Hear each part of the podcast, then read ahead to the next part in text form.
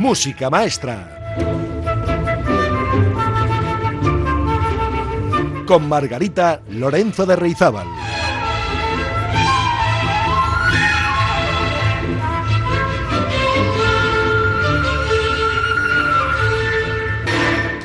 Hola, muy buenas amigas y amigos. Una semana más aquí estamos con todos ustedes y con muchas ganas de pasarlo bien con buena música. Hoy es el programa 123 de Música Maestra, que quiere decir que llevamos 123 semanas juntos. Ya debemos ser muy buenos amigos. Bueno, y hoy, ¿de qué les voy a hablar? Verán de qué. Hoy me ha picado un mosquito. Esta noche no he podido dormir por un insensato bichito que me ha picado. Odio los insectos, especialmente los que pican, aunque creo que pican todos. No me molesta una rata o una culebra, aguanto bastante bien las arañas, siempre y cuando se queden en su tela, zampando mosquitos y moscas. En realidad creo que los insectos que no me gustan son los que vuelan. Pues tampoco sé si hay insectos no voladores. Por ejemplo, un escarabajo pelotero, ¿qué es? ¿Es un insecto? No vuela, ¿no? ¿O sí? Yo no les he visto volar. ¿A qué especie filogenética pertenece un escarabajo? Pues ni idea. Y no le he preguntado al señor Google, porque me ha dado pereza. Oigan, ¿y los saltamontes? Esos que vuelan. Bueno, no vuelan, lo que hacen es saltar, como kamikazes. Seguro que son insectos, aunque no creo que piquen mucho, al menos a mí nunca me han molestado. Otro que me tiene mosqueada es el grillo. Aparte de cantar cuando no debe, ¿qué más hace este ser vivo? Eh, ¿Para qué sirve un grillo? Volar, vuelan, ¿verdad? Pero creo que también saltan. Voy a tener que repasar un poco de biología animal, más concretamente la entomología, para enterarme a qué familia pertenecen todos estos bichitos. Ah, y me había olvidado de las mariposas, preciosas y no pican pero vuelan, son insectos. ¿Y las hormigas? ¿Las hormigas qué son? A esas les veo muy afanosas y trabajadoras, o sea que algo tienen que estar haciendo todo el día de un lado para otro. Pero algunas pican, ¿eh? Y bien, inofensivas del todo no son. Y ya no hablo las avispas, las abejas. Bueno, estas producen cositas ricas, así que tienen una razón de ser, pero las avispas ¿Qué objetivo tienen en la naturaleza las avispas? ¿Por qué existen? ¿Picar a los humanos para morir en cuanto dejan el aguijón clavado en nuestras carnes? ¿Y qué me dicen de la cigarra? Vaga donde las haya, según un cuento infantil muy popular. No sé yo si ese es un buen ejemplo para un cuento. Se sabe que luego todos los niños y niñas quieren ser cigarras. Bueno, si entre nuestros oyentes hay algún experto biólogo, agradecería una clasificación fidedigna de todos estos bichos, porque creo que he mezclado churras con, ¿cómo se llaman? Merinas, ¿no? La cuestión es que me he dado cuenta de que estos animales obtusos y extraños, además de transportar enfermedades muy serias, y otras menos, como la mosca cheche, que transmite la enfermedad del sueño, bueno, pues también tienen su sitio en la historia de la música. Y si no, escuchen el programa de hoy y verán cómo es cierto lo que les digo. Bueno, pues vamos a empezar por el insecto más conocido de la historia de la música clásica. solo de hablar de estos bichos, como que me empieza ya a picar todo. No sé si esta noche voy a poder dormir otra vez sin soñar con ellos. Bueno, pues sorpresa, sorpresa, vamos con el primer insecto volador. Música maestra.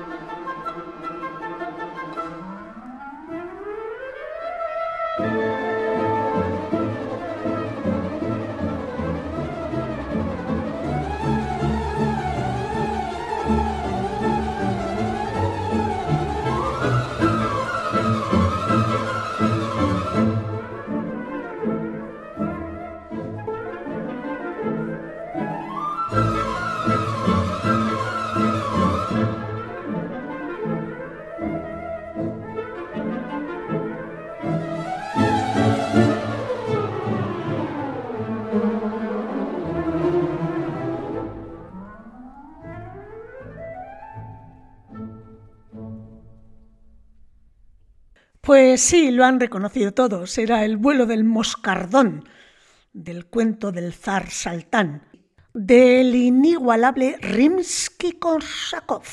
Y ahora vamos a continuar con un dúo de moscas. Verán, Orfeo en los infiernos es una burlesca adaptación del mito de Orfeo y Eurídice, Orfeo es músico y Eurídice no es precisamente un ejemplo de fidelidad conyugal.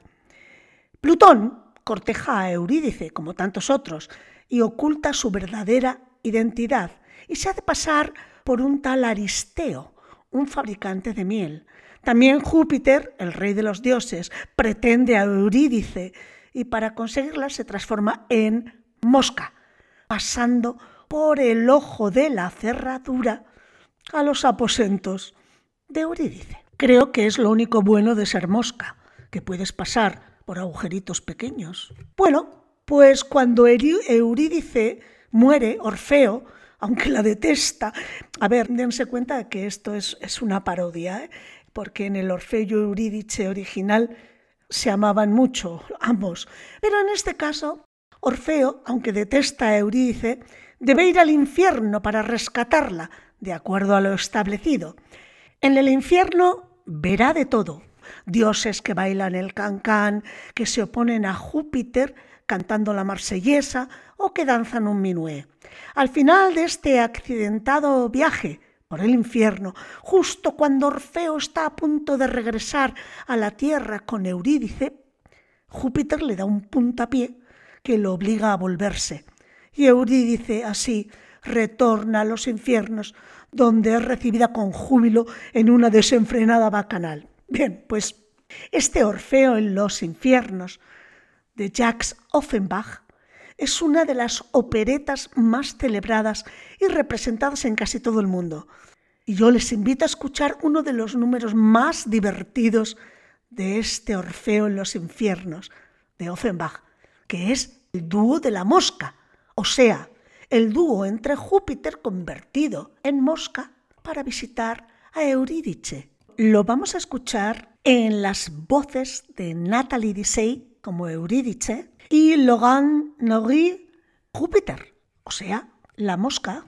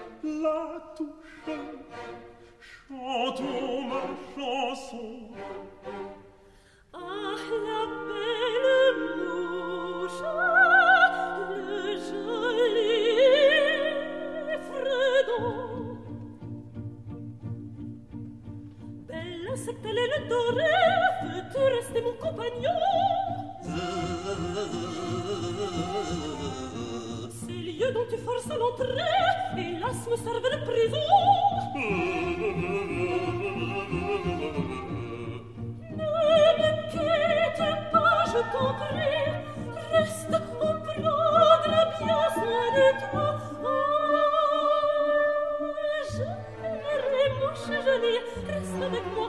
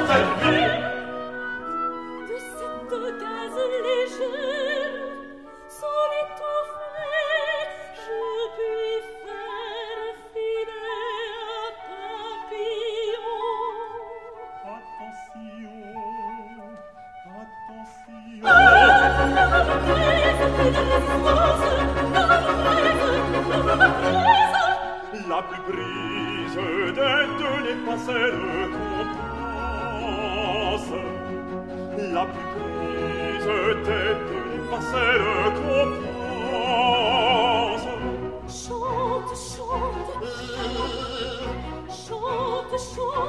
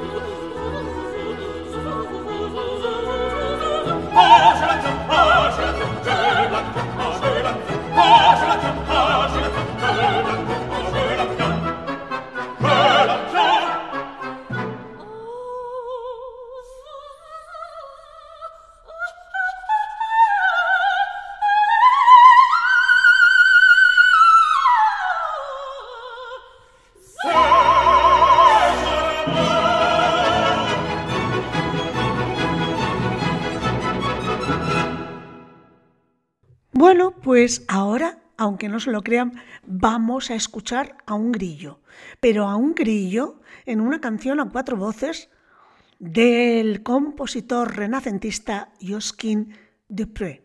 Estamos hablando de un hombre que vivió entre 1450 y 1521, ya hace mucho tiempo. ¿eh?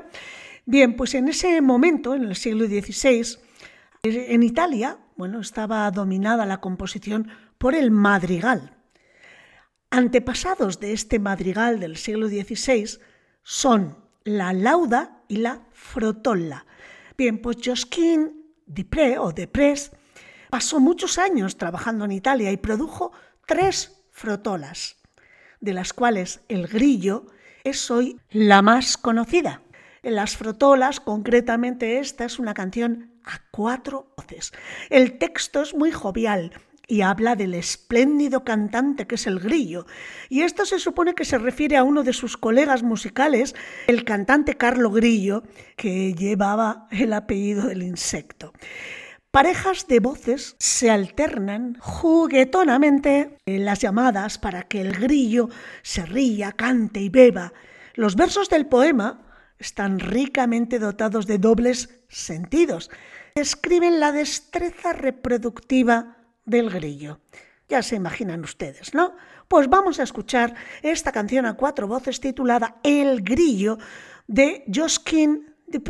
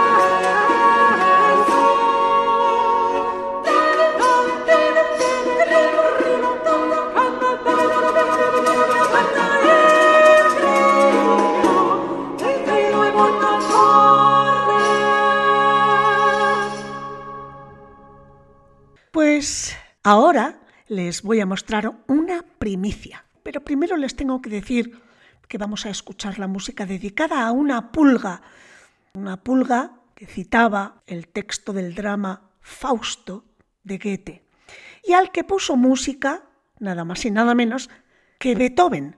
Así que vamos a escuchar de Beethoven La Pulga. Y la novedad es que la van a escuchar interpretada a cargo de Laura Borja, que es tenor. Y dirán, ¿cómo tenor? Pero es una mujer. Sí, bueno, es un poco la historia de, según dicen, es la segunda cantante lírica transgénero del coro del Teatro Estable Colón de Buenos Aires. La verdad es que canta alucinante. Y bueno, ¿por qué no? Así que vamos a escuchar a esta tenor transgénero, Laura Borja, cantando La Pulga de Beethoven. Interesante, ¿no? Escuchen.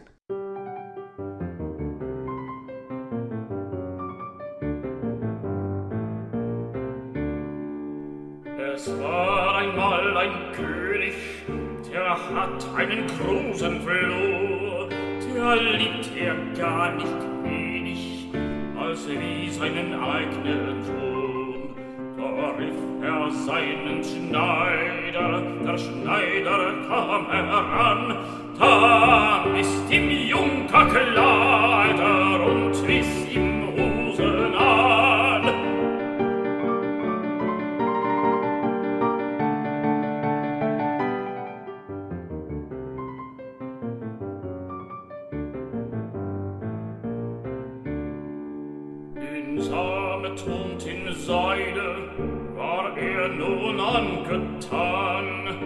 hatte Bändern auf dem Kleide, hat auch ein Kreuz daran und war so gleich wie Easter und hat einen großen Stern. Da wurden seine Geschwister bei Hof auf großen Herrn.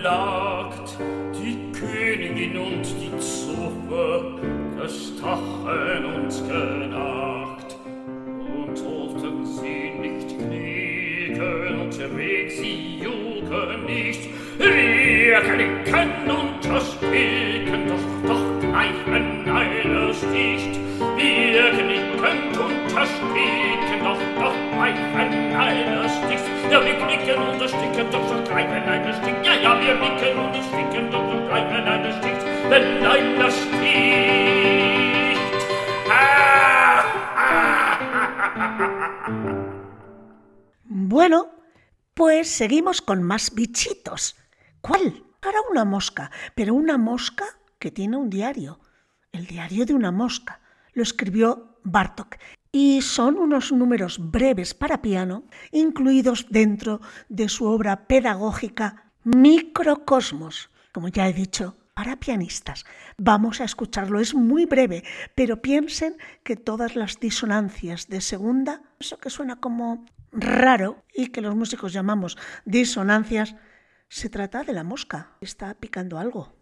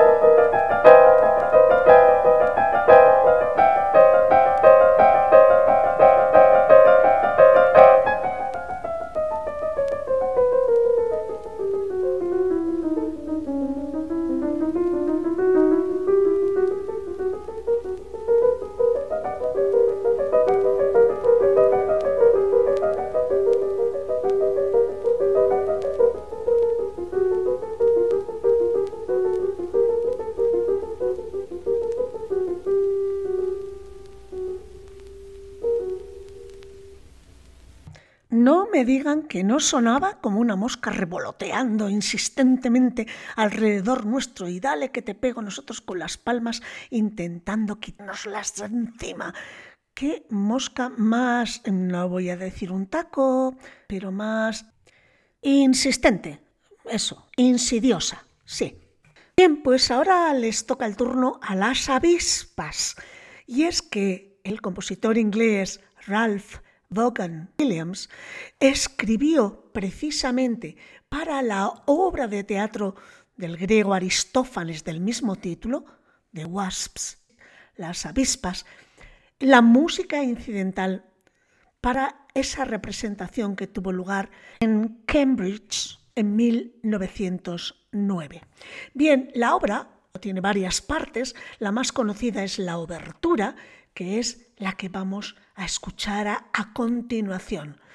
Eh, la música es bastante pentatónica y en la sección central tiene mucha influencia de la música de Ravel, porque justo en ese momento, el año antes de escribir esta obra, Vaughan Williams pasó tres meses en París estudiando con Maurice Ravel, así que de algún modo esa influencia se nota, ya digo, especialmente en la sección central. Bueno, pues vamos a escuchar la obertura de Las avispas de Ralph Vaughan Williams.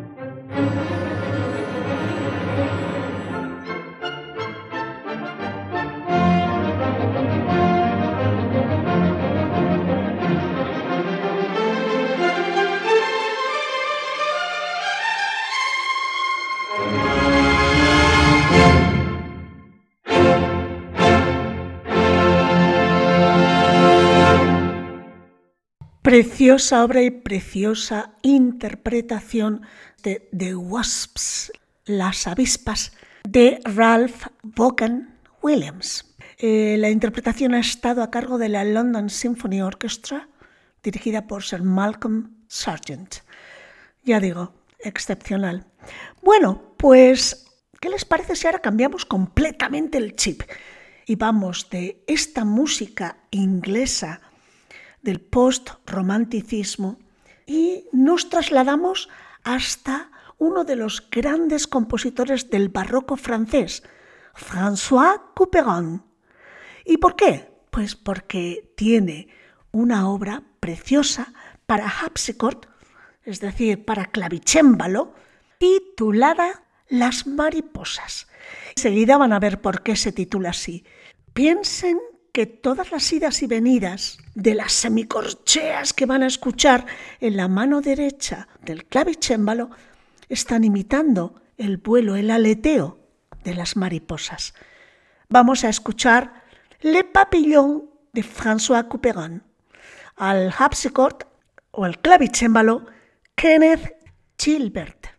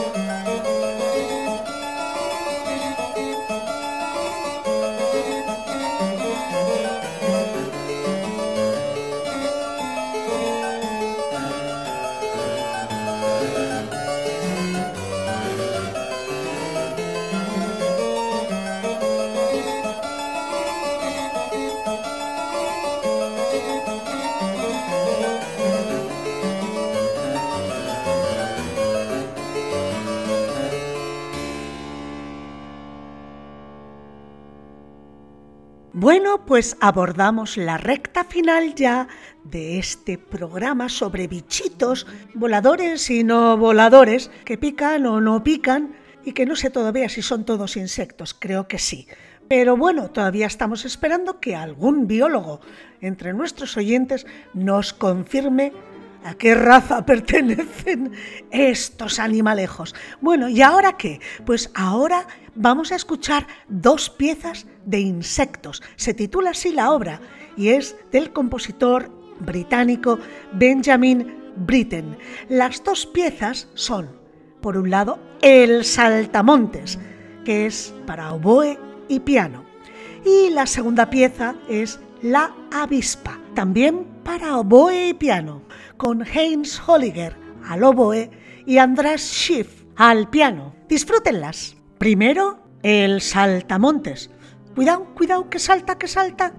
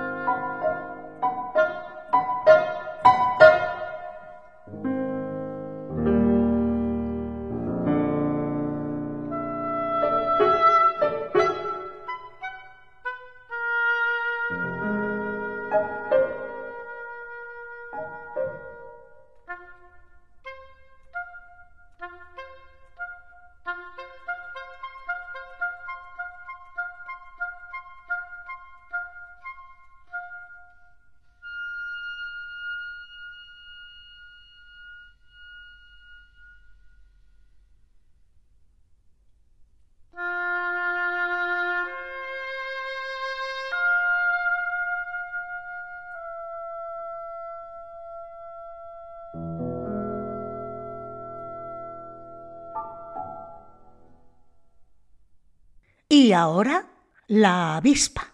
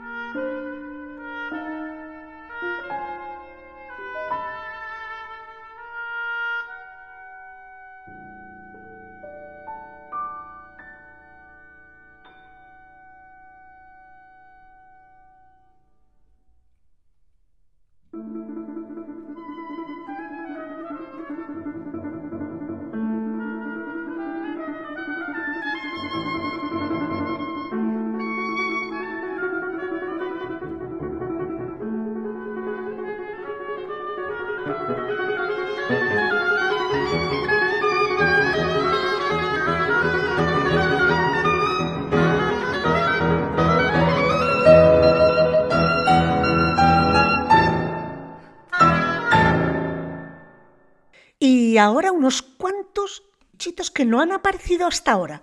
La obra es del compositor francés Roussel y se titula El festín de la araña, opus 17. Es un ballet que compuso Roussel en 1912, a principios del siglo XX. Y he elegido unos pocos movimientos porque la obra es bastante larga, tiene casi 19 minutos, y he elegido unos cuantos números de este festín de la araña, que ya se imaginan que se va a comer de todo un poco. Bueno, pues el comienzo es lo que se llama el juego de la araña. Después viene la danza de la araña, la entrada de los gusanos de la fruta, a continuación, la entrada guerrera de dos mantis religiosas. Y al final, de nuevo, la danza, pero esta vez de las hormigas. A ver si les gusta.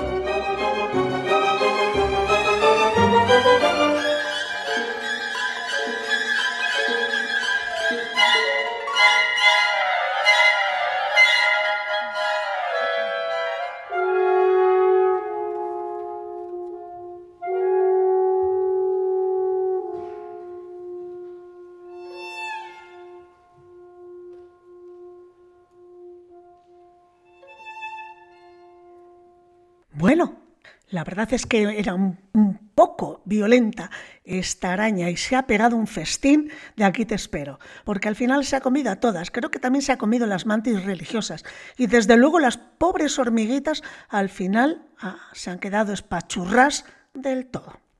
Bueno, pues para terminar eh, les he preparado dos piezas preciosas, una de ellas de Kohler, un estudio que se titula la danza de los insectos. Vamos a escuchar un arreglo para flauta solista y orquesta de cámara de Mauro Scapini.